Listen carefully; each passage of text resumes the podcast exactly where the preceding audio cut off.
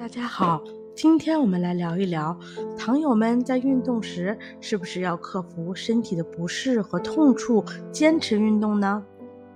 这是一种非常危险的错误观念。如果在运动中出现眩晕、胸痛、气短等症状，提示您出现了运动风险。眩晕、胸闷。